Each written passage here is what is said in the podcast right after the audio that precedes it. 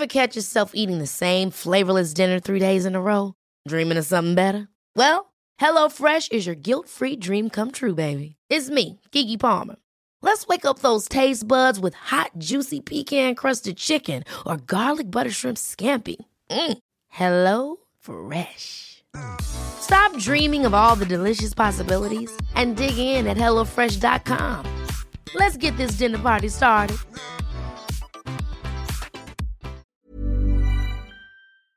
Se van acercando las vacaciones y si tienes un bebé en casa, seguro que te preocupa cómo organizar sus comidas durante los viajes, los días de playa o las salidas a la montaña. Una opción cómoda y muy socorrida son los potitos de Nutriben, porque saben cuánto te preocupa dar a tu bebé tarritos nutritivos y con todas las garantías. Los potitos se preparan aquí en España con los mejores ingredientes, como frutas, verduras, carnes o pescados, y solo emplean aceite de oliva virgen extra. Esos ingredientes tal cual se trituran, cocinan y se envasan al vacío para su correcta conservación. Y ya sabes que igual de importantes son los ingredientes que lleva un alimento como los que no lleva. Los potitos de Nutriben son tarritos que no contienen sal, azúcares añadidos, almidón, colorantes, conservantes, gluten o aceite de palma. Recuerda que los únicos potitos son de Nutriben. Gracias a Nutriben y a su marca Potitos por apoyar los buenos contenidos en este podcast.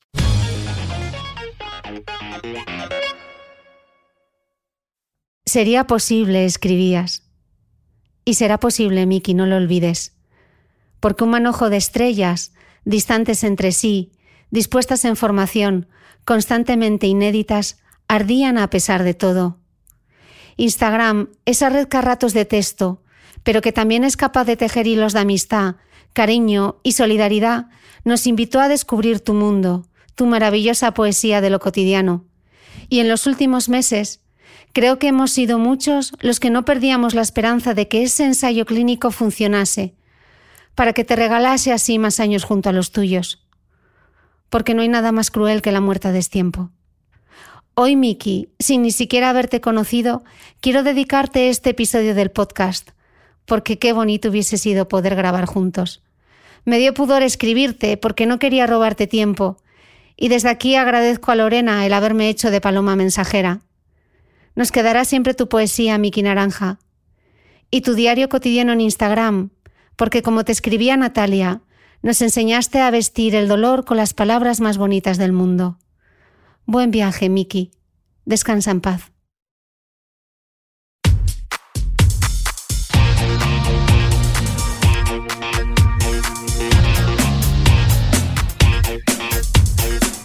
Hola, soy Cristina Mitre periodista y autora del blog de Beauty Mail.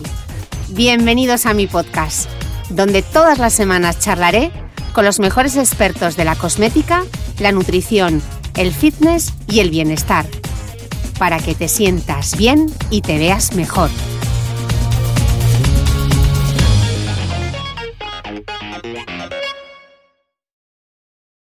El 23 de agosto del 2008 pisó por última vez el tapiz. Tras 21 años de carrera deportiva, Almudena Cid se despedía con 28 años de la gimnasia rítmica en sus cuartos Juegos, los de Pekín. Tras debutar con 16 años en los de Atlanta, Cid ha sido hasta la fecha la única gimnasta del mundo en haber logrado participar en cuatro Juegos Olímpicos consecutivos. Atlanta 1996, Sydney 2000, Atenas 2004 y Pekín 2008 y además llegar en todos ellos a la final.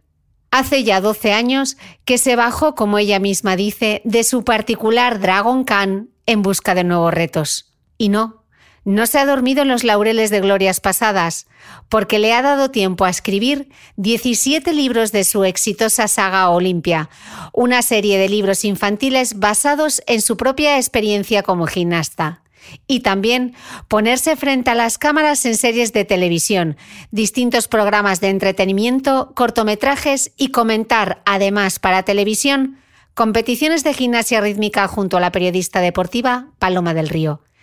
Almudena, Bienvenida al podcast. Hola, bonita, muchas gracias. Qué presentación. Qué, bien resumido, ¿no? tantos años. qué ganas tenía que, de que vinieses al podcast porque lo hemos intentado en repetidas ocasiones y por fin lo hemos logrado. Si tengo que darle las gracias y todo a la pandemia. No, no, al final en algunos casos en nuestra vida está ocurriendo así. Es como un poco triste tener que decirlo, pero es un momento también de, parada, de que igual pues no, no, están reactivadas tantas cosas, entonces te puedes permitir el lujo de parar un poco. Mm. Oye, Almudena, hecho ese resumen, eh, muy, muy resumido de toda tu carrera, menudo viaje en ese Dragón Khan, ¿eh? Sí, la verdad es que, bueno, yo cuando he hecho la, vista atrás, eh, bueno, si, me, si vuelvo muy, muy, muy para atrás, claro, me veo ahí en el salón de mi casa haciendo cosas y con las piernas y el cepillo del pelo, pero luego es verdad que, que avanzo, avanzo, avanzo y digo, madre mía, ¿quién me iba a decir que, que iba a estar vinculada de una manera tan intensa a una profesión como la rítmica, claro? Mm, minuto y medio para demostrar ante diez jueces el trabajo y el, sacrificio de muchísimos años. Eso es durísimo. Sí. sí, sobre todo, fíjate, a mí lo que, lo que más me impresiona de nuestra disciplina es que una mala respiración, o sea, el, no respirar de una forma coordinada con el ejercicio puede llevarte a un fallo terrible y tirar por tierra cuatro años de, trabajo, ¿no? Algo tan sencillo como una mala respiración. Entonces, es como mucha presión que, sinceramente, la gimnasta cuando sale no creo que piense en todo eso, ¿no? O que lo, lo profundice mucho. Creo que se centra en en lo que tiene por delante, en enseñar su trabajo, le viene el trabajo más reciente, pero que cuando pones la vista desde fuera, ¿no? Eh, haces una reflexión un poquito más, más profunda. ¿Y qué se piensa cuando se pone el primer pie sobre el tapiz?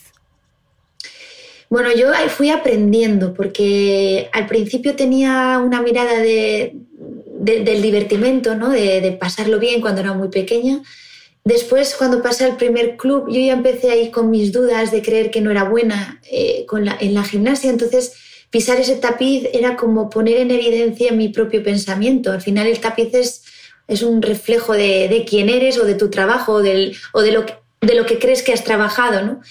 Y, si en el último momento dudas de todo eso, pues es lo que enseñas. Entonces, eh, luego empecé a aprender que, bueno, que tenía que que, que, cuidar mi trabajo y mi esfuerzo, que por un pensamiento así no podía tirar por tierra todo el trabajo. Entonces ya empecé a saber engañarme a la mente, ¿no? A mis propios pensamientos. Entonces era pisar el tapiz y cuando venía el, pensamiento saboteador, le pegaba un mute que se quedaba ahí, el pobre. Y entonces entraba, entraban los pensamientos, vamos, Almu, venga, que... Y entonces hacía un poquito el balance de, todo lo que me había esforzado y, y, de todo lo que me merecía hacer bien el trabajo. Y empecé a aprender a, a gestionar los pensamientos. De hecho, es algo, eso, eh, escribe sobre ello en, uno de tus libros, en Guardianas de la Rítmica. Una de las protagonistas dice, eh, no creer en ella misma, en sus posibilidades, en su capacidad. Nunca vio sus condiciones como un talento, solo como algo extraño que le hacía sentirse diferente a los demás. Y en esa sensación de no encajar, luchó por aceptarse y demostrarse a sí misma de que era capaz. ¿Cuántas veces, Almudena, eh, te ha tocado superar ese síndrome del impostor? Pues hasta el día de hoy. Es mm. decir, yo creo que está en mi esencia, desgraciadamente y afortunadamente. O sea, yo creo que lo, interesante de mi paso por el deporte ha sido descubrir que, que, no tenía un pensamiento como positivo hacia mí, ¿no? Pero que es lo que me hizo querer mejorar mucho, no ser suficiente, lo que hacía tener que esforzarme más. Y, y creo que sin una cosa ni la otra o sea, no hubiera llegado donde, donde llegué. Entonces, he aceptado como soy y lo, que sí intento, eh, porque ahora como actriz me pasa, o sea, vuelvo a, dudar, estoy ahora estudiando un monólogo y estoy pensando en que no voy a estar a la altura, pero chicas, si todavía no has terminado de estudiártelo, ¿no? Entonces es como que me precipito mucho al resultado y normalmente el pensamiento no es positivo, ¿no? Entonces ahora tengo como una capacidad de análisis pues más realista. Eh, me acuerdo que me ayudó mucho con 23 años ver un vídeo que tenía de cuando yo tenía 12 y me acordé de la sensación que tenía en aquella competición con 12 años y dije, madre mía, qué equivocada estaba, si era la hostia. ¿no? Digo, pero si hacía unas cosas dificilísimas, ¿cómo podía pensar como pensaba? Entonces yo ahí ya me di cuenta de que soy dos almudenas. Una la que se machaca y otra la que pues se, aplaude, ¿no? Y, y, digo, tengo que jugar ahí con las dos. Y me di cuenta de eso con 23 años viendo un vídeo, diciendo, madre mía, si he tenido la capacidad de pensar tan mal sobre mí, con 12 años, ahora cuando me viene con 40, también me tiene que, o sea, es que me pasa exactamente lo mismo. Entonces ya como, como que mi cabeza dice, no lo escuches tanto, no te escuches tanto y tira para adelante, ¿no? Pero te pasaba incluso cuando subías al podium, ¿no? Sí, sí, sí. Bueno, eh, me daba vergüenza estar arriba. O sea, era como una sensación de, en vez de como por los montañeros que llegan a la cima y es como el momento que luego tampoco pueden estar mucho rato. De hecho, de los podiums se sube y se baja. Y eso es la, primera, el primer golpe de realidad que nos llevamos el deportista es cuando bajamos. decir, vale, vale, muy bien, muy bien, pero baja. ¿No? Entonces, es como, era como subir, primero porque me comprometía a tener que estar siempre ahí. Por eso no me gustaba. Y luego, por otro lado, estaba ahí arriba y era como, por favor, no quiero que esté todo el mundo mirándome eh, en el triunfo. Es decir, porque yo no, claro, tenía el pensamiento de no soy tan buena. Y entonces me sentía como una impostora de estar ahí arriba. Y, nada, y, me acuerdo que miraba para atrás, el, o sea, no, conseguía estar mirando al frente como diciendo esto me lo he ganado yo. Uh, era horrible. Y sin embargo, pasan los años eh, y tú sigues teniendo que demostrar a día de hoy eh, que vales. ¿No te agota, Almudena? Sí, sí, me ha agotado ¿eh? durante bastante tiempo. Ahora ya te digo que, que cuando lo pienso o me viene el pensamiento este que tengo yo automático, ya sé que me está hablando ese, esa parte de mí que, que de alguna manera pues es demasiado exigente, porque al final se traduce en exigencia con uno mismo. Y menos mal que no me ha llevado por otros derroteros, ¿no? Porque al final lo he podido controlar dentro del propio deporte sin que me influyera de una forma muy negativa. Quizás me ha influido más eh, el rechazo que he podido sentir por otras personas y, sentir que esas personas eh, no las voy a hacer cambiar de pensamiento, ¿no? Cuando porque tienes la mirada puesta afuera. También estoy aprendiendo a que la mirada tiene que estar hacia adentro y, tener un, pensamiento propio, ¿no? De uno mismo. Y es, lo que sigo aprendiendo, ¿no? en el deporte me aislé y no me, no me invadía de una forma tan clara todo, tampoco había en las redes sociales y todo este movimiento que hay ahora. Pero sí, por ejemplo, cuando tuve un dilema importante con la federación desde el año 2000 al 2008, que fue algo, acabé fatal y exhausta y no querer, no querer saber nada de, de, alguna manera de la gimnasia hasta pasado unos años, eh, eso sí que me dolió mucho y no, no conseguía entender. Digo, ostras, yo estoy dando mi esfuerzo y mi trabajo a una, a una entidad e incluso a un país, ¿no? Y, no sentir el, cariño y el apoyo, sino todo lo contrario, las trabas, los problemas, llevarte a competiciones fuera de concurso, ir, tener una ciática y no ser tolerantes y decirte, bueno, pues compite en la próxima competición. O sea, no, vas con la ciática y compite. O sea, ese nivel de, pues de machaque nunca lo pude entender. Entonces, se me sufrí más con eso que con lo que yo me creaba yo conmigo misma. Mm. ¿Y por qué fue aquello, Almudena? Bueno, eh, es muy sencillo de explicar para mí. Eh, coincidió con que después del año 2000 de los Juegos Olímpicos coincide con que normalmente una gimnasta que está en dos Juegos Olímpicos ya a unos terceros es imposible. Segundo, que hubo un vacío de poder. Eh, cuando volvimos de los Juegos ya no había ni presidente ni seleccionadora, la mayoría del equipo lo había dejado y quedaba yo. Creo que mi compañera Esther Domínguez siguió entrenando en Zaragoza y a los, como a los cuatro meses así vino una seleccionadora, pero ya para entonces yo había pasado por Vitoria, me había buscado la vida y en el CAR de San Cugat en Barcelona, la Federación eh, de Cataluña, eh, la catalana, me ofreció entrenar allí, me tuve que cambiar eh, mi licencia de la vasca a la catalana para entrenar y, empecé a entrenar allí porque allí se fue mi entrenadora, es muy sencillo. Yo fui donde estaba mi entrenadora que en origen era la que mejor rendimiento había sacado a mi trabajo. Y a los cuatro meses me llamó la federación y me dijo que tenía que irme a Madrid. Y yo les dije que no, que me había buscado la vida, que había me había pasado por la operación de menisco, que había competido con el menisco roto en Sydney y, había recuperado las ganas y la ilusión y que mi lugar no estaba ya en Madrid. Aparte que coincidía con un desamor que estaba en Madrid, con lo cual mi rechazo por Madrid era mucho más allá de lo deportivo. Y no lo entendieron, bueno, no lo entendieron, no, que querían centralizarlo todo en Madrid y no les interesaba para nada que funcionara el otro centro. Era, era mi, mi conclusión.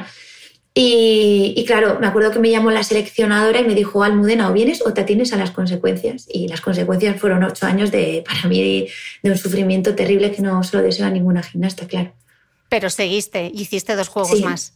Sí, sí, sí. Lo que pasa que reconozco que en el camino y en el trayecto no solo yo fui la perjudicada, también la gimnasta que utilizaron para luchar contra mí. Mm, y, sí, y afortunadamente, pues hemos, eh, Jennifer Colino fue la, la, gimnasta compañera, hemos podido volver a hablar después de muchos años y, y, hemos sido consecuentes y sinceras con que eh, el problema no estaba en nosotras y el problema nos lo generaron a nosotras. Y además, esto de que nunca existe una disculpa por, por los daños, ¿no? Por el tienes que aceptar que eso no va a existir nunca y que, y que yo afortunadamente conseguí ir a mis juegos y terminar mi carrera donde quise, pero en el caso de mi compañera, eh, pues no, fue terrible todo. Mm. Y, y, bueno, pues de alguna manera creo que en ese sentido pues no se hicieron, a nivel humano, no se hicieron nada bien las cosas. Eh, luego retomaré este tema porque te quiero recordar algo que dijo tu, entrenadora. Eh, pero te quería preguntar, Almudena, ¿cómo se trabaja la autoestima cuando te estás enfrentando a diario a que te juzgue el ojo ajeno? Pues es muy difícil y ahora creo que lo estamos viviendo de una forma más clara en la sociedad que tenemos ahora. Yo si me remonto antes, eh, me aislé muchísimo, me provocó un aislamiento y es algo que debemos evitar también porque el hecho de sentir la amenaza de fuera lo único que hace es, pues eso, cerrarlo todo para que te invadan lo menos posible. Y eso también es un error, porque uno necesita sentirse libre. Pero yo recuerdo que me, aislé mucho, eh, me afectaba todo demasiado, estaba muy sensible, además yo soy una mujer muy sensible. Me acuerdo que me afectaba mucho ir al cine, leer, eh, cualquier, cualquier cosa era motivo de una explosión de, de emoción y de lágrimas. Y además las lágrimas en aquel momento yo las tenía asociadas a algo negativo para mi carrera, con lo cual eh, hice como un esfuerzo grandísimo de contención de emociones que después, posteriormente, me di cuenta que no fue nada sano. Y me, lo di, me di cuenta, y no fue inmediatamente después de dejarlo, sino pues pasado unos años, que empecé, me ponía mala cada, pues cada mes o dos, o dos meses con placas, anginas, me ponía súper malita. Y, recuerdo que, claro, también es la, sensación de haber dejado un deporte en el que te sentías competente y válida a intentar reciclarte en algo que no sabías todavía muy bien en qué. Y yo me empecé a respirar con la boca, por la boca en vez de por la nariz, cosa que antes tenía muy controlado en el deporte por la, las, ganas de avanzar, de hacer, de, de salir, de, poder avanzar. Y, luego se me juntaron, pues también, que en tu vida te vas encontrando que cuando estás en el deporte, mira, paradójicamente estás como muy protegida, ¿no? Porque es tu círculo pequeñito, te vuelcas ahí y ya no hay nada más. Pero cuando estás fuera del deporte, eh, toda la amenaza y todo lo que estés empezando a gestionar ya no tienes a la entrenadora, no tienes tu equipo médico, no tienes tu entorno, no tienes tu centro donde entrenas. Entonces empiezas a sentirte que estás sola y en ese momento también empecé a trabajar en algunos proyectos con otras personas que, claro, te hacen daño y no sabes gestionar. Entonces, hablando de ese momento tan difícil, me puse, me ponía mala reiteradamente. Y ahí me di cuenta que me pasaba algo. Entonces descubrí que una de ellas era la respiración, que incluso escribiendo en el ordenador, eh, de repente hacía de repente y soltaba el aire porque había estado conteniéndolo igual un minuto y medio mientras trabajaba. Digo, ostras, es que no sé ni coordinar la respiración, algo que llevo haciendo toda mi vida con el movimiento. Entonces me di cuenta que había descoordinado lo que viene a ser mi, vida interna, mi vida emocional, mi vida eh, que antes era como lo que era normal, dejó de serlo. Fue muy difícil. Y todo esto gestionalo sola, ¿eh? porque te lo encuentras y no sabes muy bien cómo hacerlo. Sí, de la retirada te quiero preguntar también, pero eh, Almudena, cuando, cuando te esfuerzas tanto y te, y te, exiges tantísimo, imagino que además existe como cierta necesidad de aprobación, ¿no? Sí, sí. Y eso es un peligro, mm. porque aparte nosotras es un deporte que no es que llegues primero a meta, es que después de hacer tu ejercicio hay unas señoras, ahora también hay hombres, ¿no? Que ponen valor a lo que haces y eso es, eso, o sea, yo, porque no lo pensaba mucho cuando era gimnasta, pero poner un número al arte o a, qué, es, qué es mejor que qué, qué, qué gimnasta expresa mejor que cuál, que el, no sé, qué, qué, ejercicios tienen más, más sentido que otros, cuando entra algo tan subjetivo como tu forma de ver la gimnasia, ¿no? O de sentirla. Entonces, eh, menos mal que sí es verdad que durante muchos años de mi carrera entendí que mi unidad de medida no era la nota, sino el aplauso del público.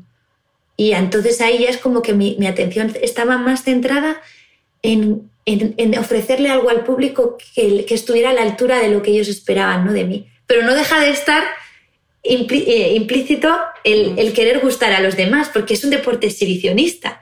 Es un deporte donde tú tienes que enseñarte, donde tienes que expresarte, donde te, eh, te pones eh, desnuda con todo.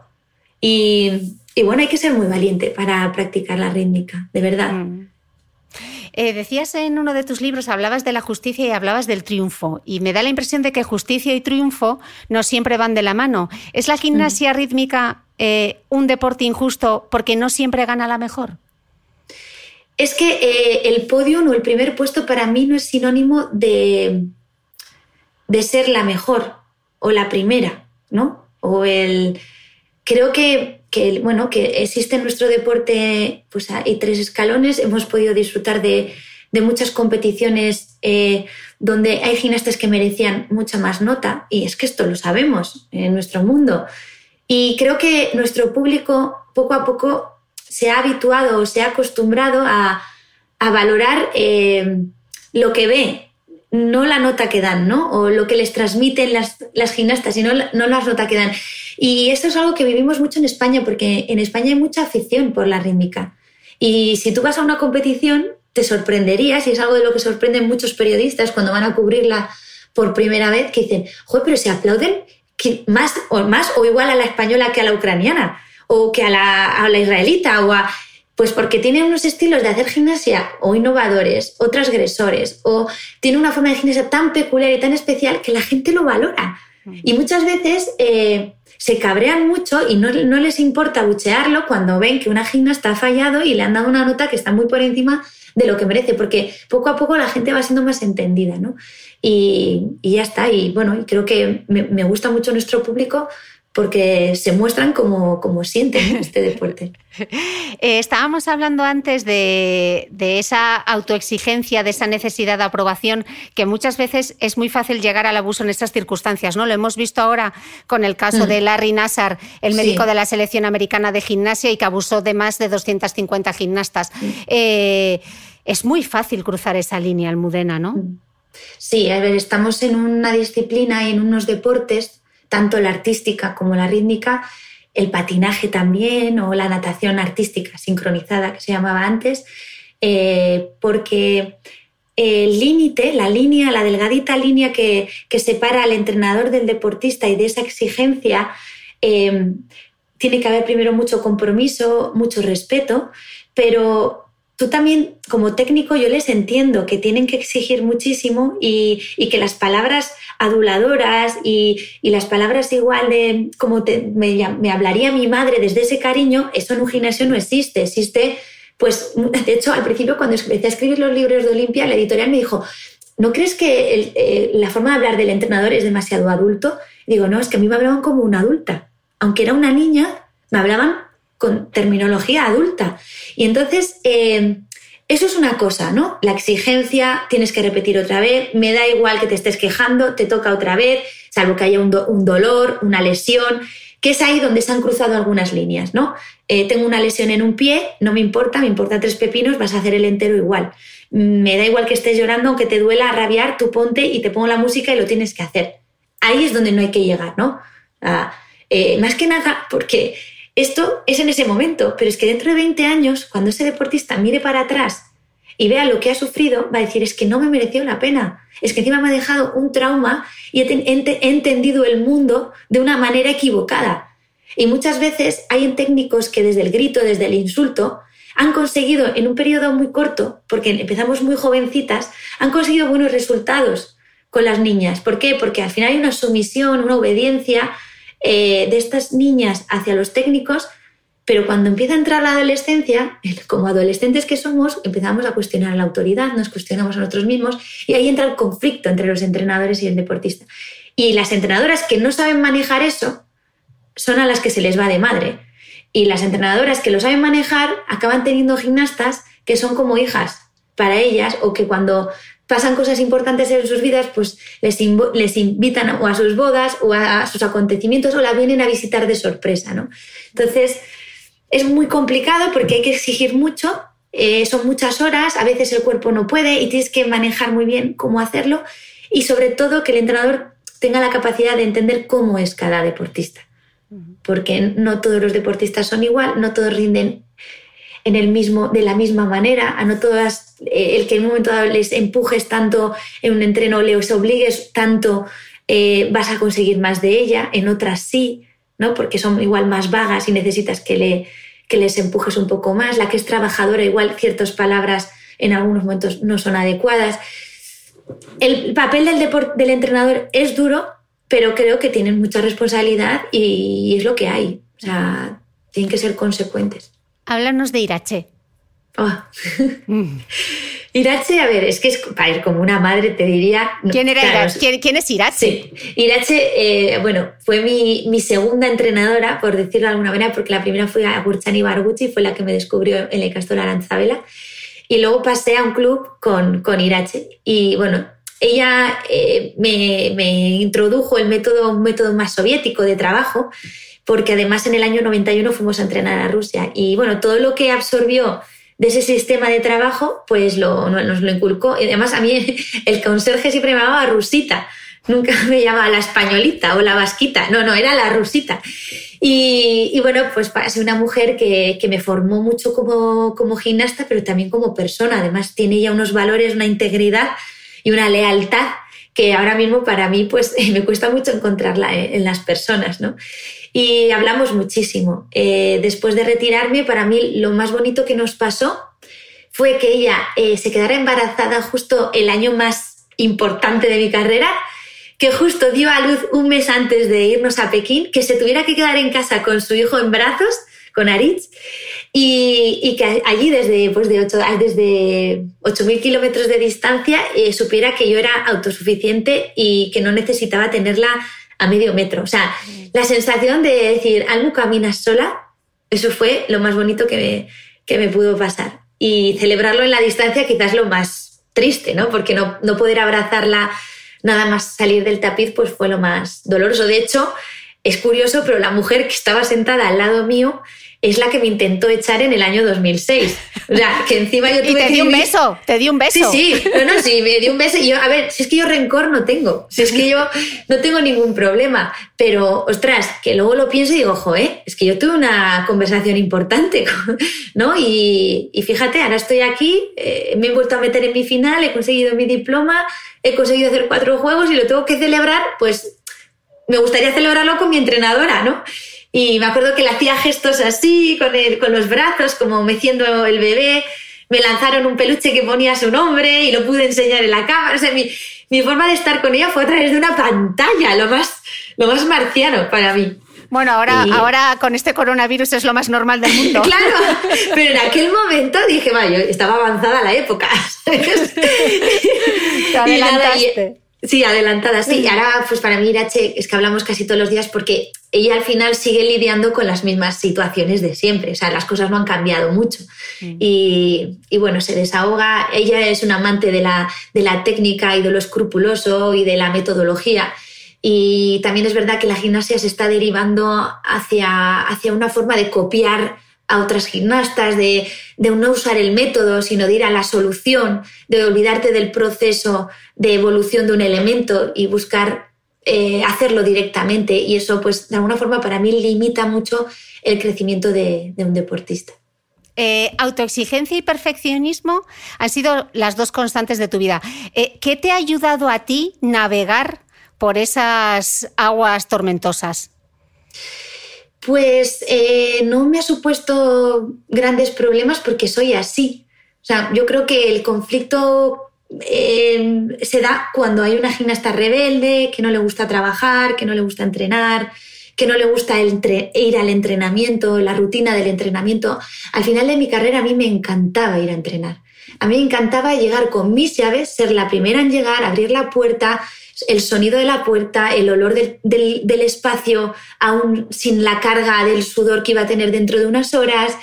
Me encantaba cerrar la corchera del, donde estaban los aparatos, la última, eh, apagar las luces. O sea, yo era un amante de, de mi rutina y de mi trabajo, por eso también creo que luego me costó mucho crearme mis propios, mi propia rutina de trabajo o enfocar mi vida en otro sentido, porque tenía mucha comodidad en ese aspecto. Y bueno, pues me tocó eh, desacomodarme y, volver a empezar. Y volver a empezar. Hablábamos justo al principio de la falta de esa falta de seguridad en tus comienzos y cómo has sido a lo largo de los años creciendo en el deporte. Irache escribía algo muy bonito en tu blog y ella te decía que te convertiste en líder porque nos obligaste a todos a que dudáramos una y otra vez de la relación entre edad y rendimiento. La gimnasia mundial, imitándote, optó por prolongar la carrera deportiva de las gimnastas, lo que se tradujo en una gran mejoría técnica y artística. Eh, Almudena, a veces se puede dejar huella más allá de una medalla. Eh, yo es que me lo estás leyendo y me remueve muchísimo porque ella y yo tuvimos que luchar mucho por el tema de la edad. Porque es que era increíble. O sea, además yo lo veía de pequeña en las gimnastas que con 18 o 20 años se retiraban y coincide con el cambio del cuerpo. Y, y la entrenadora, no existía una entrenadora tolerante al cambio. Era una entrenadora que quería las gimnastas como ella quería sin que sufrieran cambios.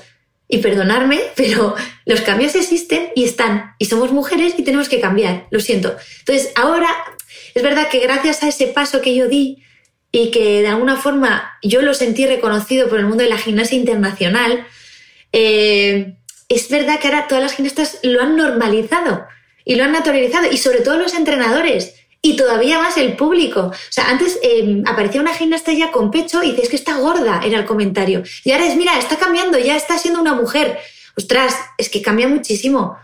Y además, eh, ya el pensamiento es, porque además yo no me canso de decirlo, cada vez que puedo, aquella época lo que sacó de mí el cambio de cuerpo eh, fue el, sacar también eh, mis emociones y cómo me sentía, la rabia, la ira, el desamor, emociones o sentimientos que yo no había experimentado nunca y me los dio la adolescencia. Entonces, ¿nuestro deporte qué es si no es, si no es expresar? Entonces, yo siempre les decía a las niñas, y en los libros lo escribo muchísimo, el cambio es bueno, pero no porque nos vaya a traer algo, no sabemos lo que nos va a traer, hay mucha incertidumbre, pero el cambio en sí es bueno porque sí o sí va a conectar con tu esencia y con quién eres. A, partir de ahí vas a descubrirte. Y entonces, a partir de ahí vas a saber qué no te gusta de ti, qué es lo que te gusta de ti, qué coges qué tienes que trabajar, qué no, qué tienes que intentar lidiar para que no te sabotee. Entonces, yo fue la época de mayor aprendizaje. Y claro, ya no te cuento el estar peleando eh, contra un, prototipo de gimnasta establecido y un pensamiento totalmente arcaico. Y, yo me alegro de no haber bajado los brazos y de haber seguido como una burra en mi, en mi, en mi idea de que la rítmica no tenía ese límite de edad, porque hubiera sido una pena. Hubiésemos perdido grandes gimnastas que ahora disfrutamos como es Halkina, una Halkina bielorrusa, que unas salos que ya está cambiándole también el cuerpo y es maravillosa. O sea, todas estas gimnastas, no sé si por mi situación, pero creo que se hubieran replanteado la carrera si no lo hubieran visto en otras gimnastas también. Claro, porque no había referente, claro, te Claro, pero es que después han, habido muchas más. Mm. Entonces, está muy bien. Al final, eh, eh, cuando conseguimos cambiar algo establecido es porque reiteradamente hemos tratado de evidenciar algo que merecía ser evidenciado. Mm. Pero no solo hay que ser muy eh, disciplinada, muy autoexigente, no bajar los brazos, Almudena. Tú has aguantado muchísimo dolor para llegar hasta los 28 años, hasta esa final. Sí, a ver, el deporte de élite tiene algo que no es sano y es al nivel que llevamos nuestro cuerpo. Y eso hay que saberlo y no todo el mundo tiene el umbral del dolor tan alto. Yo soy consciente de cómo soy. Y de hecho, mm, ando con cuidado porque ya tengo ya una edad que tengo que empezar a decir, Almu, ostras, que, que, bueno, que siempre has lidiado muy bien con el dolor, pero lo que igual te, te pase a partir de ahora eh, no tiene retorno y tienes que convivir con ello el resto de tu vida si te pones a hacer locuras ¿no? con el cuerpo. Entonces, yo ahora ya... Eh, mi cabeza me planteo el cuerpo pues de una forma muy distinta, ¿no? Pero es verdad que pues competir con un menisco roto, verlo como algo normal, cuando luego veo el vídeo y digo, madre mía, ¿cómo pude en Sydney eh, salir y, que no pareciera que esto estaba roto? O o tener una fractura de estrés y estar compitiendo y saber que, que, está roto eso, que tienes una... Es como el hueso medio romperse esa grieta. Y es un dolor horrible. O sea, tú pisas y no puedes andar pues haces el ejercicio Y ya claro, cuando sales ya no lo aguantas. Es como, sabes que en esos momentos concretos el cuerpo va a responder porque tienes como la capacidad de, de bueno, es la energía esta extra que te sale, que no sabes de dónde, pero que luego, claro, te pasa factura eh, al tiempo. ¿no? Y sí, luego, por ejemplo, me tuve que infiltrar ese pie porque la seleccionadora en, su, la que me quiso sacar del equipo me obligó a, competir en un nacional y no me había recuperado aún de la fractura de estrés que me lo volví a romper. Y mira qué raro que una fractura de estrés se rompa. Entonces, ostras, para, psicológicamente decir, es que encima ya no es que yo me la haya roto entrenando, es que yo sabía que esto iba a pasar. O sea, es que los médicos me lo estaban diciendo. Y dices, por favor, o sea, ¿por qué tengo que pasar por esto? ¿no? Y luego, pues situaciones que se den eh, a nivel de que, pues bueno, tienes placas y tienes que competir con 39 de fiebre. Da igual, sal y compite. Estás con tiritonas y estás entrenando, no puedes hacer nada y sales y, y sales y lo haces. Y no sé cómo, cómo hacer la mente que, bueno, se, entrena, ¿no? Se entrena, me imagino también, ¿no? Sí, pero yo creo que los casos extremos como 39 de fiebre, mm. rotura de menisco, fractura de estrés, ciática, ciática. O sea, quien haya tenido una ciática, eh, no, yo no podía estar sentada. Yo no podía pasar el pie izquierdo, sobrepasar al derecho al andar. Yo ponía el derecho y el izquierdo iba al derecho. Eh, así iba por el aeropuerto. Y luego tuve que competir con una ciática, que, que es que tenía que ponerme la cabeza en el trasero y la cabeza en la rodilla. Que es que quien ha tenido asiática sabe que eso es imposible. Pues yo lo hice. Y creo que era pues por, estas ganas y por la necesidad de que no me destruyeran. O sea, era, era una supervivencia. Yo lo que viví fue una supervivencia en algunos casos. Mm. ¿Y eso sigue pasando, Almudena? Pues mira, no lo sé. Yo creo que aún hay patrones que se repiten. No en todas las. Evidentemente hay entrenadoras maravillosas que tratan a sus, a sus gimnastas como niñas. Muchas amigas entrenadoras del mundo de la gimnasia me hablan de sus problemas con las niñas y lo debatimos, pero nunca pasan esa, esa barrera. Pero sí, sí que hay. O sea, sí que hay, algún club hay. Y entonces eh, lo que tenemos que conseguir es que la gente no tenga miedo, que cuando se sobrepasan los límites en un gimnasio hay, que, denunciarlo y que hay que aprovechar que ahora mismo hay un llamamiento periodístico con respecto a nuestros deportes, en donde tenemos eh, escucha, donde se, se les va a oír y que no tengan miedo y que los padres, si son conscientes de ello, porque a su hija le estén dando una oportunidad en no sé dónde, que no se olviden que su hija va a tener 20 años más dentro de nada eh, y va a mirar y va a pensar que su madre no la protegió cuando lo tuvo que hacer y se va a arrepentir más, porque esto pasa. Entonces, me da pena que muchos padres piensen que el decir algo o denunciar algo sea sinónimo de que les destroce sus carreras. No, les están dando su vida. Les, están, les, está, les estarían proporcionando una vida sana mental. Pero bueno, esto ya depende de las familias, de las niñas, de, de todo. ¿Recuerdas en, uno, en, uno, de tus libros, una de las protagonistas dice que el vestuario puede ser uno de los mejores puntos de información del torneo y donde pasar los mejores momentos? Eh, ¿Comparte algún recuerdo especial?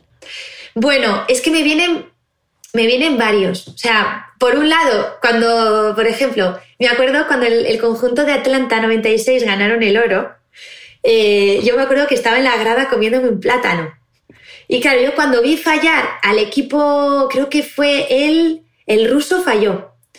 Eh, Bulgaria no falló, pero Rusia sí que falló. Y la nota que faltaba, no sé si era la de Bielorrusia y Rusia. Bueno, el caso es que yo tiré el plátano porque habiendo un fallo y España no habiendo fallado, digo, somos oro. O sea, yo ya era como, ¡guau!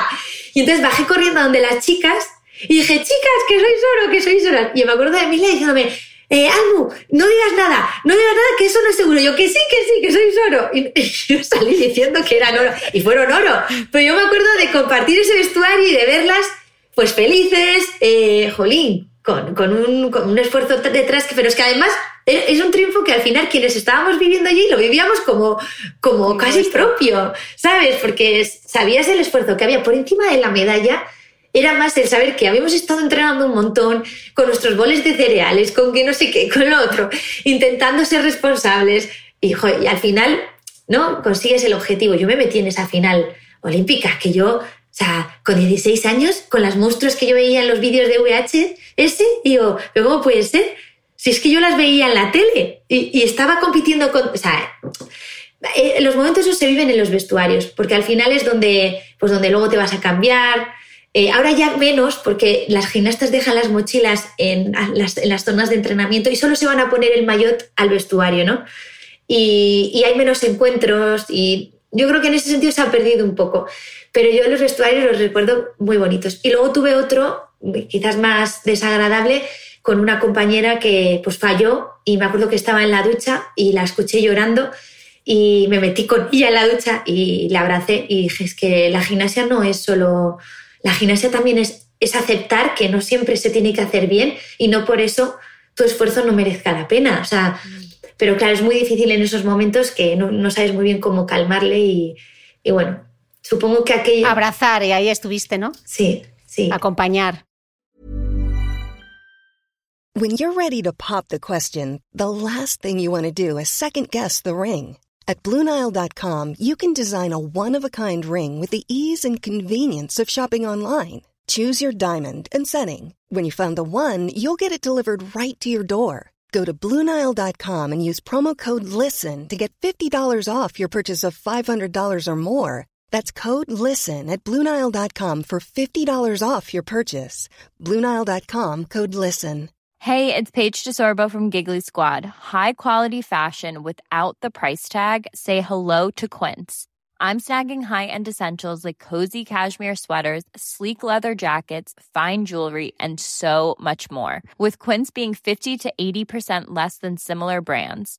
And they partner with factories that prioritize safe, ethical, and responsible manufacturing. I love that. Luxury quality within reach. Go to quince.com slash style to get free shipping and 365 day returns on your next order. Quince.com slash style. ¿Sabías que los bebés son capaces de autorregularse y comer lo que necesitan?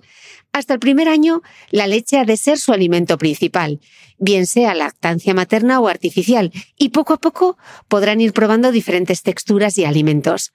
Ahora, con buena temperatura, a todos nos gusta salir más de casa, y en verano pasamos mucho tiempo fuera, en la playa, la montaña o recorriendo el mundo. Si tienes un bebé que ya ha empezado con la alimentación complementaria, para esos momentos puedes contar con los diferentes tarritos que ofrece Potitos. Hay recetas para bebés desde 4 y 6 meses y solo llevan ingredientes como frutas, verduras, carnes o pescados que se trituran y se envasan tal cual. Los potitos de Nutriben son tarritos seguros, fáciles de conservar y transportar, ya que no necesitan refrigeración, tan solo mantenerse en un lugar fresco.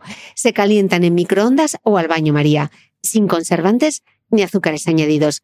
Gracias a Nutriben y a su marca Potitos por ser nuestro mecenas del mes.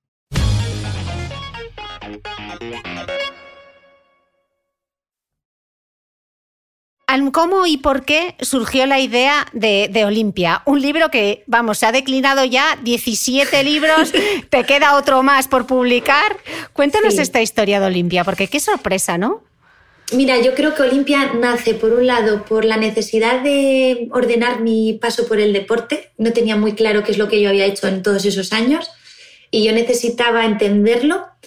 Eh, por la necesidad de reconciliarme con situaciones que no estaban cerradas y porque me habían pedido como una biografía. Y yo asociaba siempre las biografías a unos tochos de libro de, de 200 páginas o 300 escritas para adultos y como que de alguna manera yo sentía que no, que no era la forma de en la que yo iba a llegar a las niñas.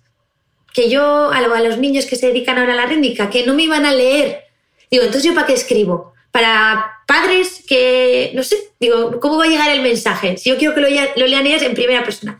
Y así surgió Olimpia. Y surgió escribiendo un primer libro y me acuerdo cuando firmé me dijeron que dos y ya cuando entregamos dos dijeron, bueno, ¿qué tal si para el año que viene escribimos tres?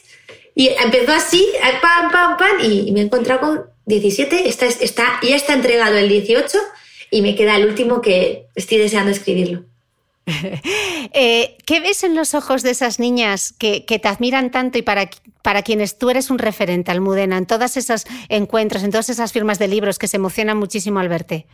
Pues en algunas me veo a mí por el carácter, ¿no? Cuando las veo digo, mira, esta es muy como yo, cuando era pequeña, ¿no? ¿Cómo son? Pues eh, primero como tímidas, pero luego cuando cogen la, confianza, pues que te hablan, ¿no? Yo, yo era un poco también, poco así, primero tenía que ver y luego ya me soltaba, ¿no? Y, y luego, eh, como yo, en cuanto a cómo yo miraba a Oksana Costina, ¿no? A mi ídolo. Yo me acuerdo cuando la vi por primera vez y la pude mirar y esa pausa que se hace, que te bloqueas, que no sabes muy bien qué hacer porque es demasiado para ti, ¿no? Pues eso, claro, yo lo veo en ellas. Y entonces les intento rebajar el, la idolatría, ¿no? Les digo, bajar, bajar, bajar. Que yo soy como vosotras, ¿no? Lo que pasa es que sois más pequeñitas, pero digo, no, no, no, somos tan diferentes, ¿no? Y sí, yo he podido llegar a unos Juegos, pero para ti es igual de importante unos Juegos Olímpicos que el Nacional. Eh, para mí era igual de importante el Nacional que en su día los Juegos Olímpicos. Es decir, que al final es como vives tú la profesión. Y esas niñas la vivían como la vivía yo. Y es muy bonito. Yo no pensé que los libros iban a... No es que fueran a funcionar, yo no pensé que iban a tener tanto interés. Fíjate, no sé por qué. Es muy importante muchas de las cosas que ven ahí porque les hablas de manera, o sea, te diriges a ellas no como adultas, pero les cuentas realmente muchas cosas del deporte. Les hablas de los jueces, les hablas de cómo les van a juzgar, eh, cómo son las relaciones con sus propias compañeras. Creo que a través de tu mirada y de lo que escribes pueden entender un poco su mundo, ¿no? Quizá eso que tú no tuviste siendo niña, ¿no? Bueno, es que uno de los, también otro de los motivos es que yo no tenía una lectura cuando era pequeña que hablara de lo que a mí me pasaba. Entonces, cuando me puse a escribirlo, reconozco que dije, ostras, a mí me hubiera gustado que me hubieran dicho esto. E intento no resolverles nada, o sea, yo no, no les voy a resolver nada, pero sí les va a sonar cuando les pase. Y eso ya es muchísimo, ¿no? Para mí que me anticiparan, si me hubieran anticipado algunas cosas, creo que hubiera sufrido mucho menos, ¿no? Y lo que creo que he conseguido con Olimpia es que se sientan acompañadas, porque cuando somos pequeñas nos cuesta mucho contar lo que nos pasa, poner, poner en palabras lo que nos ocurre. Es como que lo hablamos con nosotros mismos, pero no lo queremos reconocer. Y ponerlo en palabras es darle ya un valor que no queremos darle. Y, y creo que Olimpia les acompaña para permitirles el error se van a permitir cometer el error porque Olimpia los comete, pero en lugar de resolverlo 10 años después, pues lo resuelvo al final del libro, que igual ha pasado un añito, ¿no? Y entonces ya, pues es acortar un poco, o al menos decirle o hacerles ver que, que tienes maneras de gestionarlo y deciden ellas, ¿no? O ellos. Almudena, España nos enfrentamos ahora a una de las mayores recesiones, recesiones, de toda la historia. Recordabas en tu Instagram lo que fue para ti decir adiós al que había sido tu trabajo durante 21 años. Entre otras cosas, te despedías de la beca que te correspondía por el resultado de esa competición, de esos juegos, y además a tener que levantarte y diseñar tu día sin saber muy bien para qué valías. Eh, ¿Cómo hmm. lo hiciste tú? ¿Quién te ayudó? Pues eh, lo comentábamos un poco antes, yo no, no tuve una guía. De hecho, me acuerdo la primera vez que, tuve un problema de, salud, de ponerme mala, y, claro, yo bajaba al fisio, me, iba al médico y le decía, Monse, ¿me puedes dar un ibuprofeno? Que ahora ya no hay que tomarlos, pero en su momento yo sabía que eso me, quitaba el dolor de cabeza o el dolor del vientre por la regla.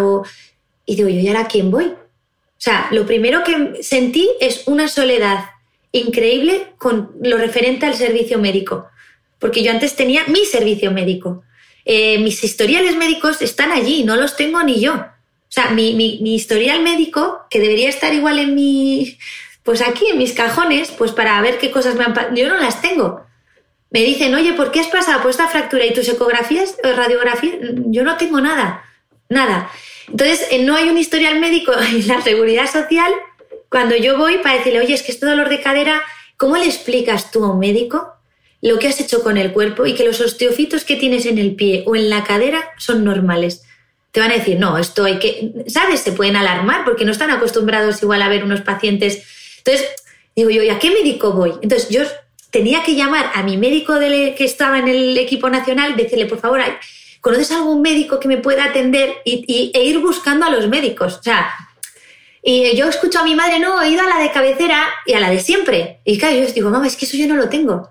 Entonces, ahí hay una indefensión y una falta de, protección que ya viví desde el primer momento de cuando lo dejé. Y después el diseñar mi día. Y digo, ¿cuáles son mis obligaciones? Para, y no caer en lo que de alguna forma está estructurado en la mente por lo que tú has visto en las familias, ¿no? también tuve que hacer un esfuerzo importante, es decir, no me corresponde a mí solo hacer la cama, no me corresponde solo a mí lavar, no me corresponde, no. Entonces, luchar con, con eso, más que luego lo hablas y se entiende en la pareja, evidentemente, pero hay que hablarlo. Luego, eh, eh, ¿a qué me quiero dedicar? ¿Qué quiero hacer? Y bueno, yo como terminé la rítmica y justo entré en un programa de televisión donde tenía que hacer un poco el tonto, por así decirlo, eh, me di cuenta que me molaba esto de hacía un día de la niña del exorcista, otro día de cajera, otro día de tal. Y dije, ostras, esto me mola. Y empecé así con el tema de interpretación. Y ahí es donde encontré la forma de, de reencontrarme y reconciliarme con mis emociones que las había ocultado durante toda la vida. Y para mí ha sido un proceso muy sanador también, eh, a, través de la interpretación poder entender que, que, las situaciones afectan y que las tapamos y que el ejercicio que hice yo durante mi carrera fue el de un personaje que tapaba sus emociones para sobrevivir. Vale, pues eso puede ocurrir en algún personaje con los que voy a trabajar ahora. Luego los hay, el que no le apetece sufrir en la vida y, y se queda pues sin hacer esfuerzos pues porque no le apetece trabajar y, y es la ley del mínimo esfuerzo, ¿no? Bueno, pues Gracias a la interpretación, pues pude también entender qué tipo de vida yo había llevado hasta entonces y también eh, ampliar mi visión del mundo, porque es que eh, la rítmica absorbe y crees que el mundo es eso, te das cuenta que hay un patrón que se repite, que ocurre en otras profesiones, pero que tengo mucho que aprender, mucho que disfrutar y mucho que viajar, aunque sea mentalmente. Eh, de hecho, reconocías en, tus agradecimientos en Punteras Negras, decías que le dabas las gracias a tu marido, a Cristian Gálvez, por posibilitar una transición que se te antojaba imposible. ¿Qué era lo, más difícil, Almudena? Más allá pues de los médicos o... Sí, para él, eh, verle a él incapaz de ayudarme. Pero no porque no quisiera, porque es que no sabía y es que yo no, no podía explicarle que no era el problema, no era él, que el problema era que me faltaba mi vida, mi vida con él, pero mi vida anterior, ¿no? Entonces yo me acuerdo que hubo un periodo que le dije, Cris, tú quédate aquí en casa, que yo me voy un momento a Barcelona, me fui, pues me iba una o dos semanas, me sentaba a la Odirache, fuera de la línea del tapiz, a, a ver a mis compañeras entrenar y me quedaba con ella ayudándole, diciéndole, pues aconsejándole, pues digo, pues mira, la gimnasta aquí está bloqueada y tal, y yo creo que es, mejor que menos, menos técnica, igual más sensación o tal. Entonces, me, me encantaba estar allí porque era estar en mi sitio asumiendo y aceptando que ya no estaba dentro. Y fue mi forma de entender que mi lugar estaba fuera del tapiz y necesitaba ver esa línea roja todos los días. La línea roja y de la línea roja para atrás. De la línea roja para atrás, porque al final yo dejé el deporte donde quise, cuando quise, pero lo dejé queriendo y amando este deporte.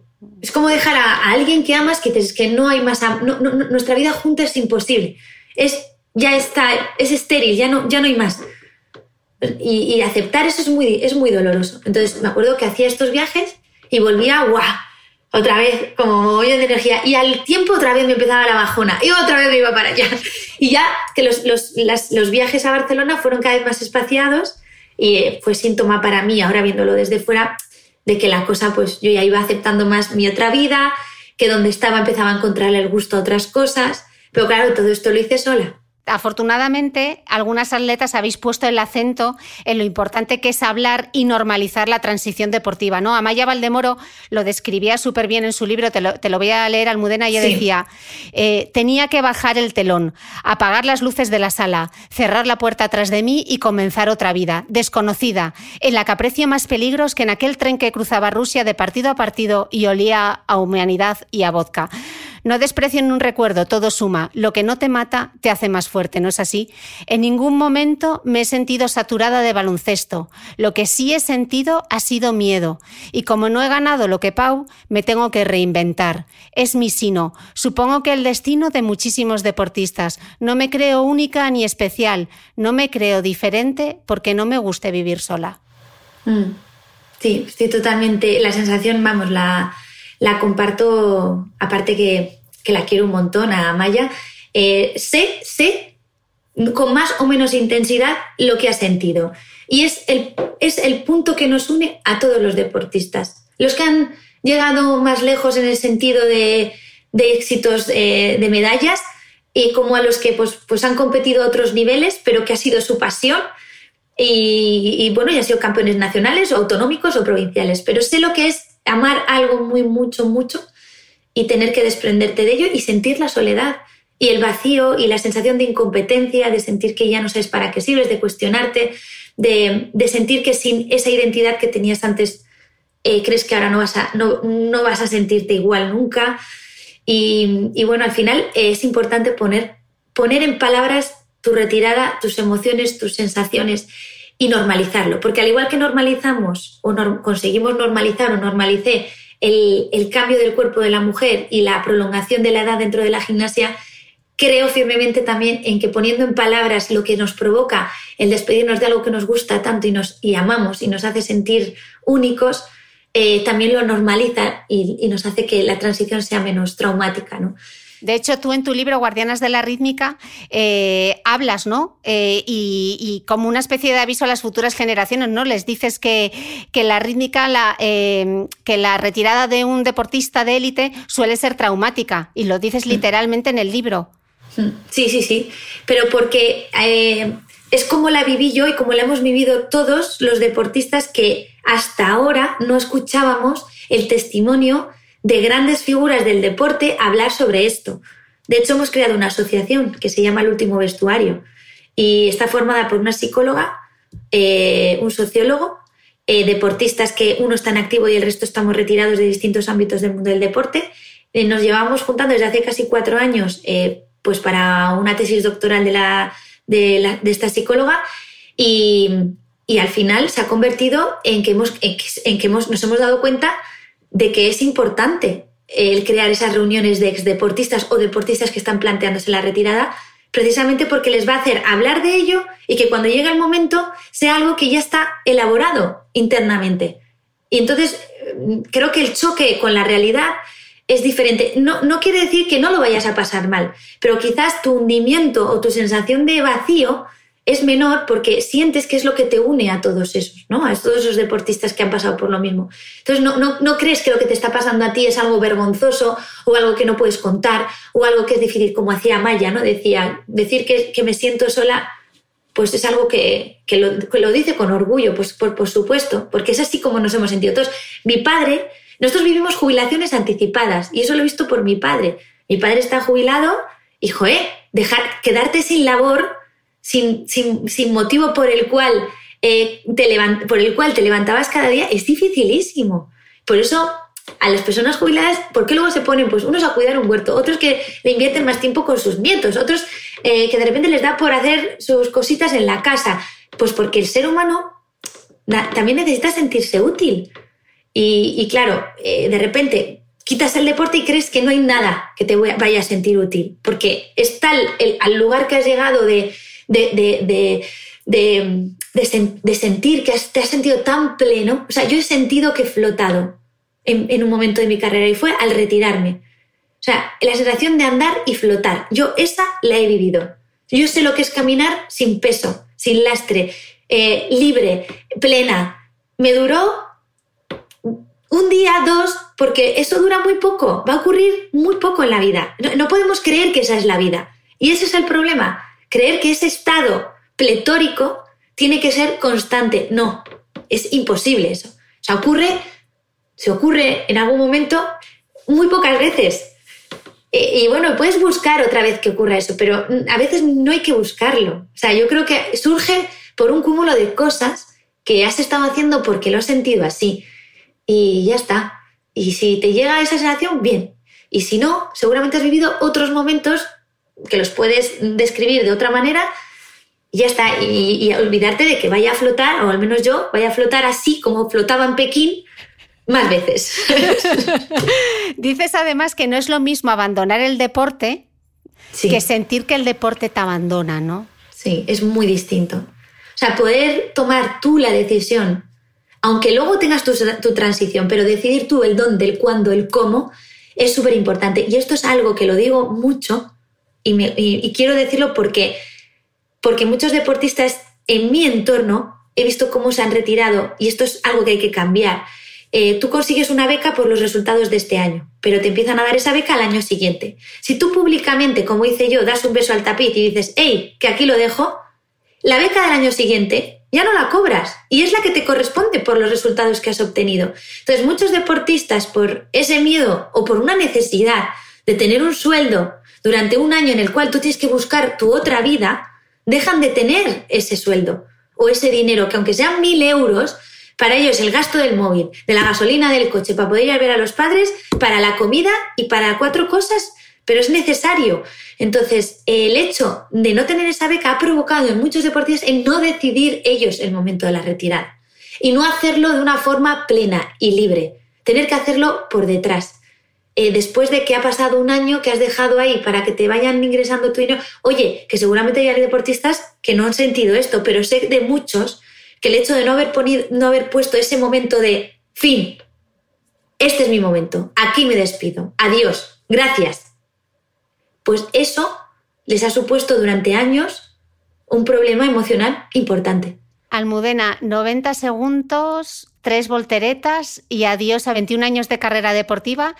Y, y me imagino que para ti siempre sonarán estos acordes, ¿no? Te lo voy a poner.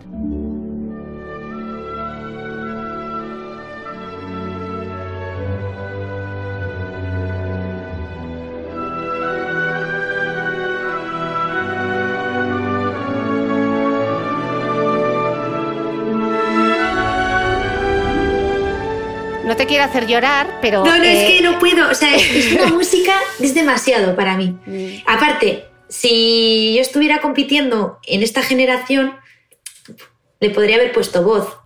Por ejemplo, la de Pavarotti. Pero en mi, época, pues no, podíamos utilizar letra. Eh, el Nessun Dorma es que es la banda sonora de mi vida. Pero tiene un componente que me mezcla lo más feliz de mi vida con un momento súper difícil que es decidir decir adiós a algo que amas. Entonces es que mm, yo creo que me voy a emocionar siempre que la escuche, porque es imposible. Además, durante esta pandemia se ha utilizado mucho el al alba vinchero, ¿no? Al alba, ¿no? Ganaremos, ¿no? Y, o ganaré, o, y pues es, es muy inspiradora, es muy inspiradora. Escribiste algo súper bonito en Instagram acerca de tu retirada y me gustaría leértelo, ¿vale? Aquel día traspasé la línea roja del tapiz para siempre. Me costó muchos años entender, con todos los saltos que di en mi vida, lo difícil que podía resultar dar ese pasito que me colocaba justo al otro lado. Me preocupé muy mucho de encontrar el momento que estuviera a la altura de la dedicación, el esfuerzo y el compromiso que le había puesto a mi profesión durante 21 años. Aquel día el maillot no me lo cerró Irache, mi entrenadora, porque sujetaba en brazos a miles de kilómetros a su recién nacido Aritz. Siempre pensé que tenía que ser así, una última evidencia de que había hecho las cosas bien, de que habíamos hecho las cosas bien. Los acordes del Nelson Norma acompañaron la que sería la extensión de mi último lanzamiento, mi última triple voltereta. Aquel día experimenté mi propio Big Bang. Hoy me recuerdo allí. Lo que siento es muy nítido, como si flotara, sin la necesidad de una técnica precisa para sentir que me elevaba. Surgía sin más, liberada. De pequeña, cuando me bañaba, solía abrir el grifo del agua fría para cuando estuviera tiritando activar el del agua caliente y sentir así el placer, el alivio, el gusto y ese mereció la pena. Y así manejo mi vida ahora, con la idea de que no sé si volveré a experimentar una expresión igual a la del origen de todo, pero sí tengo la certeza de estar reuniendo esas partículas que a modo de residuos son valiosas para mí. Mi mano vuelve a estar nuevamente en el grifo del agua fría, a la espera de poder permitirme en algún momento girar el grifo del agua caliente. ¿Cómo te sientes 12 años más tarde, Almudena? Pues primero que he escuchado de otra persona me emociona mucho. Es que es precioso, es que es muy bonito. Sí, mi Cristian me dice, jo, algo escribes súper bien. Y yo le digo, muy bien. cuando, cuando, lo hago, no, no estoy pensando en algo bonito. O sea, estoy como no, no, lo entiendo. O sea, yo a veces luego lo, escucho por ti. O sea, yo no me vuelvo a leer mis textos, los escribo y ya. Y digo, joder, pues qué, qué buenas metáforas, ¿no? O sea, que hay momentos que digo, lo del grifo es que lo, lo sigo haciendo. O sea, es como que soy un poco masoca. O sea, tengo la sensación de que en la vida eh, es como que tengo la sensación de que hay que pasarlo mal para luego sentir el placer que si uno vive en la comodidad absoluta nunca va a sentir el placer. Entonces creo que es una forma de engañarme y de pensar que los malos momentos son necesarios. y que, y que, llega, y que después de ese mal momento llega ese momento ¿no? de darle al agua caliente. Y es que lo sigo haciendo en mi casa. O sea, yo igual la gente escucha esto y dice, pero pero es que soy así. O sea, no hay nada, nada de lo que has leído que, que no me identifique. O sea, es que es, que es así. Y Almudena, después de estos 12 años, de, de, 21 años dedicada a la, a la rítmica, donde, donde tú sabías un poco cómo medir el éxito, ¿ha cambiado tu forma ahora de medir el éxito? Em, creo que no mucho, porque em, yo no, bueno, creo que a otra manera. Es decir, por ejemplo, ah, para mí mi éxito residía cuando, a partir de los 20, mi éxito sentía que residía en, aguantar con la edad que tenía, ¿no? En sobreponerme a las lesiones, en poder seguir enseñando mi trabajo, en crear nuevos elementos, en que la gente viera un elemento original nuevo que no había visto hasta ahora, ¿no?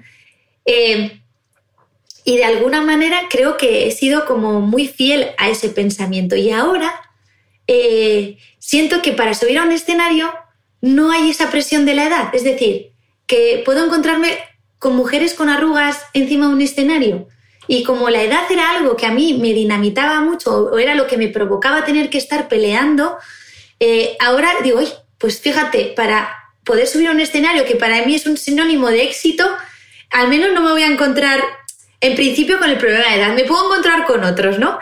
Entonces, no sé, yo, para mí el éxito eh, reside en que yo ahora estoy preparando un microteatro, una obra, es un monólogo de 12 minutos que va empastado con otro monólogo paralelamente y ser capaz de haber dicho que sí inconscientemente a un proyecto que veo que es complicadísimo y conseguir el 18 de noviembre estrenarlo a la altura de lo que quiere el director. Ese es mi éxito. O sea, mi, es como que no miro más allá. Antes eran como a cuatro años luz, ¿no? O cuatro años vista, ¿no? Y, y ahora me fijo en lo que puedo hacer este año, pero con la visión de los cuatro años. No, yo no sé lo que voy a estar haciendo dentro de cuatro años, ni me interesa pensarlo. O sea, ojalá sea seguir trabajando como actriz, pero, pero creo que lo que me ha mejorado es en mi visión del éxito más a, corto plazo, pero no por hacerlo rápido y mal, sino en cosas más inmediatas y en mimarlas y en cuidarlas. Pero sigue en ti esa necesidad de desafiarte continuamente. Sí, eso es horrible. Eso es horrible porque a veces digo, pero ¿quién te mandaría a ti decir que sí, porque con el monólogo lo he pensado, que he dicho, a ver, algo, o sea, o sea, tú te llama el director, ya estás emocionada porque te ha llamado el director y ya dices que sí porque te ha llamado el directorio, pero ¿quieres mirarlo dónde te has metido, sabes? Y digo, bueno, pero algo, yo, mi, mente dice, bueno, algo habrá visto en mí para que vea que yo puedo hacer eso. Es que igual no ha visto mucho, ¿sabes? O sea, que, que tengo que creer en mí. Entonces, ahora estoy, pues eso, que no paro de, con el monólogo estoy machacando y machacándolo, claro. Eh, Almudena, tenemos un problema muy grave con el sedentarismo infantil, sobre todo en España. Solo un 36,7% de la población infantil y adolescente cumple con la recomendación que da la Organización Mundial de la Salud de 60 minutos eh, diarios de actividad física. Y en el caso de las chicas, el problema es aún más grave porque el 70,1% no llega a esa recomendación mínima. Para que intentemos animar, ¿qué te ha aportado el deporte a ti en tu vida? A ver, es que no quiero irme al tópico, porque aunque lo son, el hecho de entender cómo influye la alimentación en el organismo es evidente. O sea, si yo no me llego a alimentar bien, si he tenido estas lesiones, no te puedes imaginar las que hubiera tenido. Entonces, mm, la importancia de comer bien, ni mucho ni poco, bien, eh, de vez en cuando permitirnos un capricho, sí, ¿por qué no? O sea, yo tampoco soy partidaria de, las prohibiciones, porque al final, cuando somos adolescentes, a mí me prohibieron comer chuches y galletas. ¿Y sabes qué hice? Engañar a mi padre, bueno, engañarles, se dejó engañar el hombre, en hacerme una madera para que cuando yo sacara el cajón, poner esa madera y detrás meter los cargamentos de chucherías. Para que no, cuando viniera la seleccionadora nos hiciera revisión y no los encontrara. Es decir, si te prohíben, Tú vas a hacer lo que sea. Además, yo creo que en el, en el chalet de Canillejas aún está esa, esa, maderita. igual, si me, si me apuras, alguna tableta de chocolate. Prohibir en un niño o en un adolescente es una estrategia eh, que no suele funcionar muy bien, porque al final es como que tú, por tu rebeldía y por el momento en el que estás, lo que quieres hacer es, pum, hacer lo que tú quieres, ¿no? Entonces, buscar de qué manera, y creo que una buena forma es a través del deporte, que, precisamente es lo que ayuda a que, a que tengas también una alimentación sana, porque al final el propio deporte te mete en una, como, como te diría yo, en una forma, en una dinámica que te, que, te, que te lleva y te conduce a tener ese tipo de alimentación sana, ¿no? Entonces, el deporte a mí lo que me ha dado es, primero, no solo el no tener algunos problemas de, obesidad ni de sedentarismo, soy una persona súper activa, me encanta hacer mil cosas a la vez, a veces debería hacer menos, pero tengo esa capacidad. Em, luego, por otro lado, me siento ágil, me siento eh, veo otras personas que van a agacharse a por algo y, ah, y digo, tan jóvenes ya sintiéndonos así, no, eso cuando tengamos 80 o 90 años, pues puede ser más normal, ¿no? Entonces creo que tenemos que huir un poco de, pues de esto, de la comodidad, de intentar desplazarnos a los sitios eh, sin tanta sin tanto coche, sin tanta ayuda, ¿no? Que si hay un autobús y la parada está pues un poquito lejos, pues nos vamos en autobús pero sobre todo me ha ayudado a conocerme a mí misma.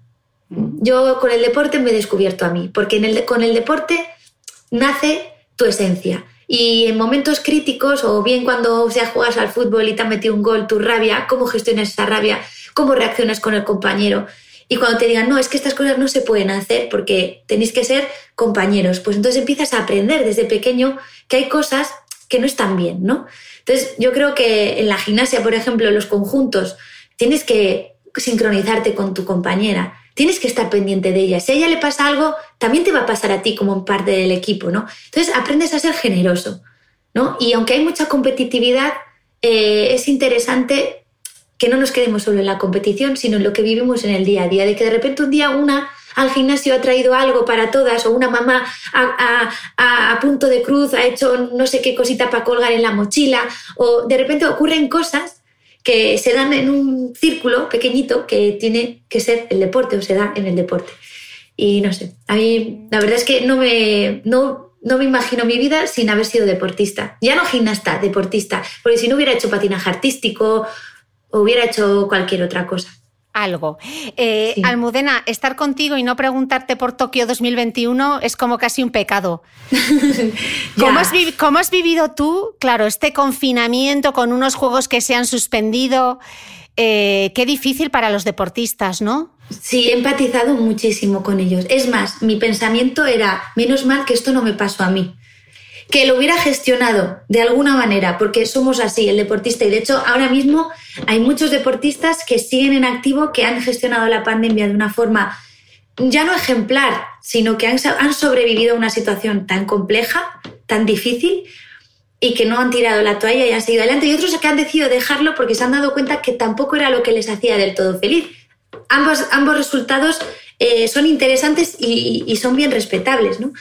Pero creo que para aquellos que tenían el objetivo a tres meses o cuatro meses, decir que, todavía te quedan otro año más o otro año y pico, sobre todo para el que quiere ya colgar, como diría yo, sus punteras, ¿no? Eh, dejarlo ahí. Es difícil mantener la motivación. Y, bueno, también yo creo que si se lo han planteado de una forma inteligente, ver eh, que pueden pues, trabajar mucho más la parte física y corporal para prevenir lesiones y que luego cuando te metes en materia tener eso ganado, que otras veces por la dinámica del trabajo no puedes cuidar algunos aspectos que son súper importantes para no lesionarte, porque tienes que repetir y repetir y te olvidas de lo otro. Entonces yo creo que se puede hacer una lectura positiva. Y es más, yo la he asociado mucho a cuando nosotros tenemos una lesión. Hay lesiones que duran cuatro meses de recuperación y no por eso paramos. Durante esos cuatro meses, si ha sido un brazo o un pie, trabajas el resto de la parte del cuerpo. ¿Para qué? Pues para no perder del todo la forma. Entonces yo creo que si se lo han planteado de esa manera y han buscado alternativas para no parar, para continuar y no dañar lo que está mal, que en este caso era contagiarnos entre todos y salir y hacer el cabra y hacer las cosas mal, eh, yo creo que bueno, pues son una lesión gorda que no solo han tenido ellos, que esto es lo bueno, en, el mejor de los, eh, diciéndolo de alguna manera positiva, es decir, que es algo que le ha pasado a todo el mundo. Y es bastante solidario en ese aspecto, es decir, bueno, eh, no es una cosa que me ha pasado a mí, no, es no, se me ha, no se me ha roto el hombro, es que nos ha pasado a todos, ¿no? Y creo que es una forma eh, inteligente de poder llevarlo, el pensar que es algo general y no como otras veces, que es algo que solo te ocurre a ti y ves a todos los demás avanzar. Eh, Almudena, tú has llegado a lo más grande del deporte. Eh, dejas la carrera, te reconviertes, buscas tu camino. ¿Dónde sigues encontrando la ilusión?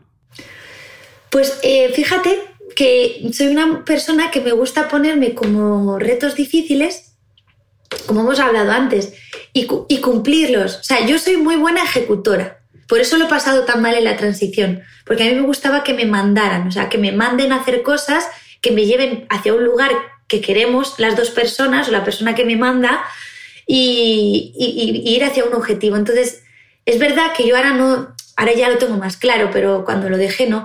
Em, soy una persona que soy muy ejecutora y que me gusta hacer y disfruto mucho eh, cumpliendo y haciendo. Y, y me, da la felicidad el hecho de decir, bueno, hoy qué voy a hacer esto y cumplirlo y hacerlo. Y ya puede ser una chorrada. Y luego me encanta de repente decir, ahora paro y me voy a ir a tomar un café.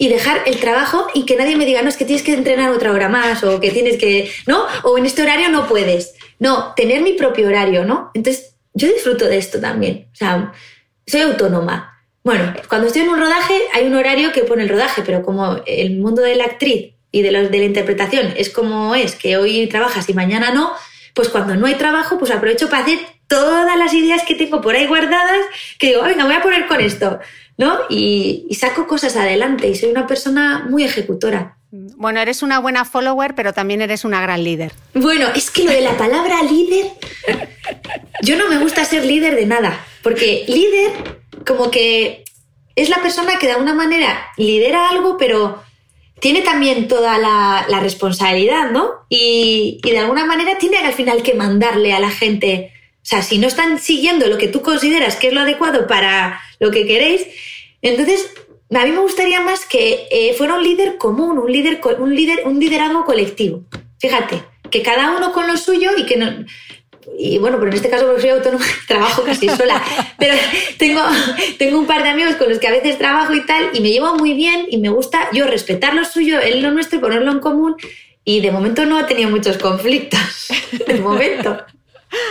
Almudena, qué lujo charlar contigo, de verdad, me encantaría poder pegarte un abrazo. Eh, así nos lo damos virtual. Hemos tardado, pero lo hemos logrado. Qué gran charla, qué entretenida eres, qué divertida y qué grande todo lo que has hecho. De corazón, millones de gracias por compartir un ratito con nosotros. Joder, gracias a ti y es una maravilla poder hablar y explicarte y desarrollar lo que piensas, ¿sabes? Porque muchas veces tenemos un tiempo muy limitado. Así que gracias a ti. El micrófono siempre abierto para ti. Almudena, millones de gracias. Nos vemos. Un beso. Gracias, bonita. Un besito.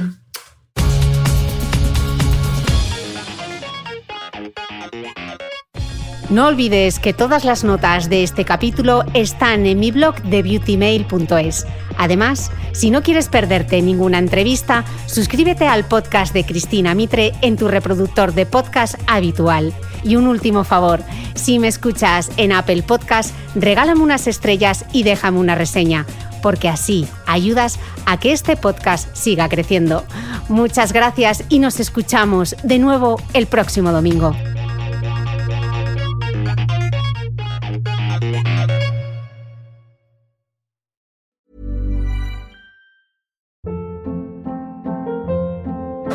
Hold up. What was that? Boring. No flavor. That was as bad as those leftovers you ate all week. Kiki Palmer here, and it's time to say hello to something fresh and guilt-free. Hello Fresh. Jazz up dinner with pecan-crusted chicken or garlic butter shrimp scampi. Now that's music to my mouth. Hello Fresh. Let's get this dinner party started. Discover all the delicious possibilities at hellofresh.com.